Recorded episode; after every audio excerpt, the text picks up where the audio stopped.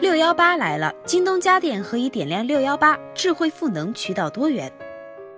二零一八年第十五个京东六幺八终于来了。京东大数据显示，六月一日开场仅一小时，累计下单金额已达五十亿，同比增长超过百分之一百三十。六月一日全天超级秒杀日，累计下单金额同比增长超过百分之八十，环比增长超过百分之三百三十。在这其中，京东家电的销量表现尤为亮眼。开局六分钟，京东家电的销售额破十亿，再一次震惊业界。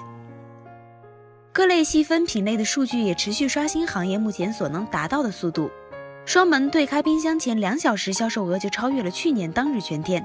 洗碗机销售额是去年同期的三倍。以高端黑科技著称的戴森 V7 Fluffy 手持吸尘器，十分钟的销售额超过五月总和的二倍。空调品类仅用了三十七秒，销售就突破一亿元大关。五月才发布的京东腾讯定制高端电视销量，十一日当天超过五千台。六月十一日，京东又启动了家电品类日活动，数十家电品牌参与，全天销售额达到去年家电品类日的三倍还多。其中，美的、格力、海尔、奥克斯等多个家电行业一线品牌都销售额均超过两亿，又一次展现出六幺八家电主场的行业优势。值得一提的是，六月一天的开门红不仅仅只是开门红。接下来的十多天记录不断被刷新，十次对开门冰箱销售额二十分钟超去年品类日全天，六百升以上大冰箱销售额十分钟超去年品类日全天，洗碗机销售额达到去年品类日的五倍，千元以上高端破壁机销售额同比去年品类日增长四倍，两千元以上高端扫地机器人当天销售额是五月全月的近五倍，七千元以上高端烟灶套装当日销售额是五月销量总和的二倍。同一订单下单三件以上，厨卫电器的占比达到整体的百分之三十五。值得关注的是，女性消费者再次成为家电消费的新生力量。美容仪当日销售额达到二零一七年十一月十一的当天一点五倍以上。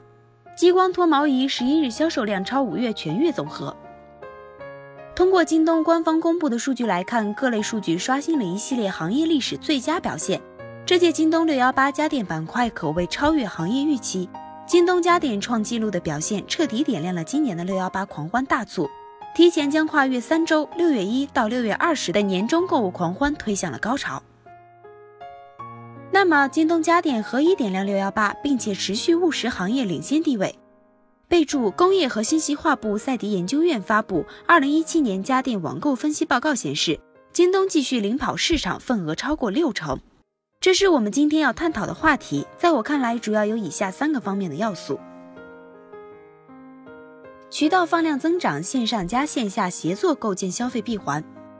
成立于一九九八年的京东，从二零零四年开始发力电子商务，此后多年，京东一直是线上电商的代表平台。这几年，随着产业互联网的纵深发展，各行各业开始全面的拥抱互联网的时代到来。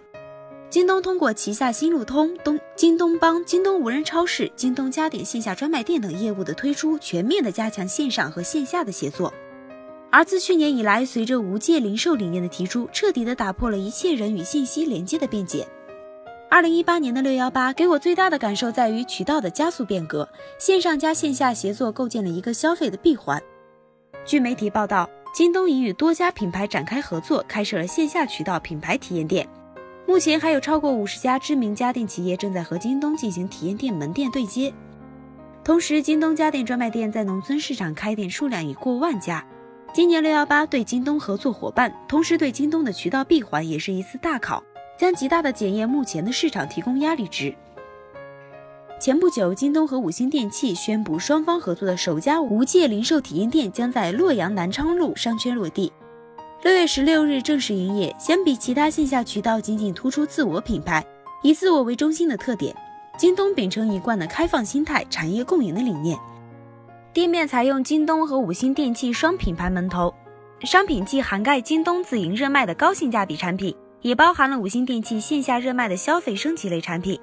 多元的商品结构在体验店中形成互补，供消费者试用比较，打消了消费者在网购时无法体验产品的顾虑。线上加线下的打通协作，其实是很多一线电商平台这几年都在喊的口号，但大部分平台实现的是渠道和支付的打通，没有从根本上改变消费体验。京东的价值其实就是在于应用无界零售的理念，让人或企有机的连接起来，打破信息的边界。比如在京东的这些线下店面中，京东 X 事业部研发的人脸识别系统可以用于巡店及客流统计，为门店的受众人群提供准确的用户画像。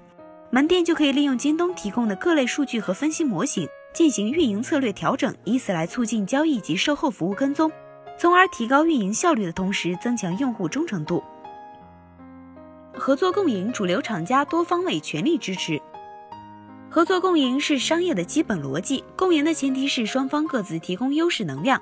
京东通过无界零售理念指导下的技术产品和政策支持，赋能了商家降本增效。那么反过来，商家也必然给京东更多优质甚至专供的产品。从去年的双十一到今年的六幺八，越来越多的企业甚至开设京东生产线，全力保障京东的渠道供货。以海尔为例，去年底，海尔在其洗衣机生产线中分出三条生产线，专门为京东生产爆品型号和专供型号。最终，双方的合作获得了双赢的结果。今年六幺八前夕，海尔集团高级副总裁李华刚甚至亲自率队到访京东总部，为海尔旗下三大品牌鼓劲督战。这次，海尔不但为京东单独开设生产线，全力保障货源充足，而且海尔冰箱还在六月份为京东独家定制四款直饮水系列冰箱。和两款澳洲风格高端冰箱，以保证红六月的持续大卖。很快，六幺八启动不久，海尔海尔不仅一举夺得冰箱、洗衣机、热水器三个品类的桂冠，在全品类榜单上也名列榜眼。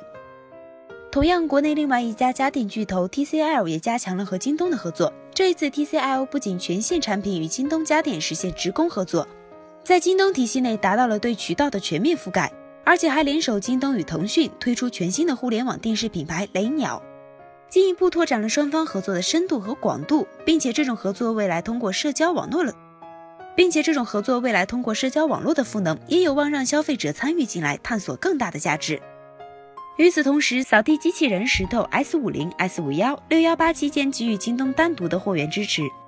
西屋全线型号有京东专门生产线，计划部门也优先安排材料生产，且在为红六月上线专供机型。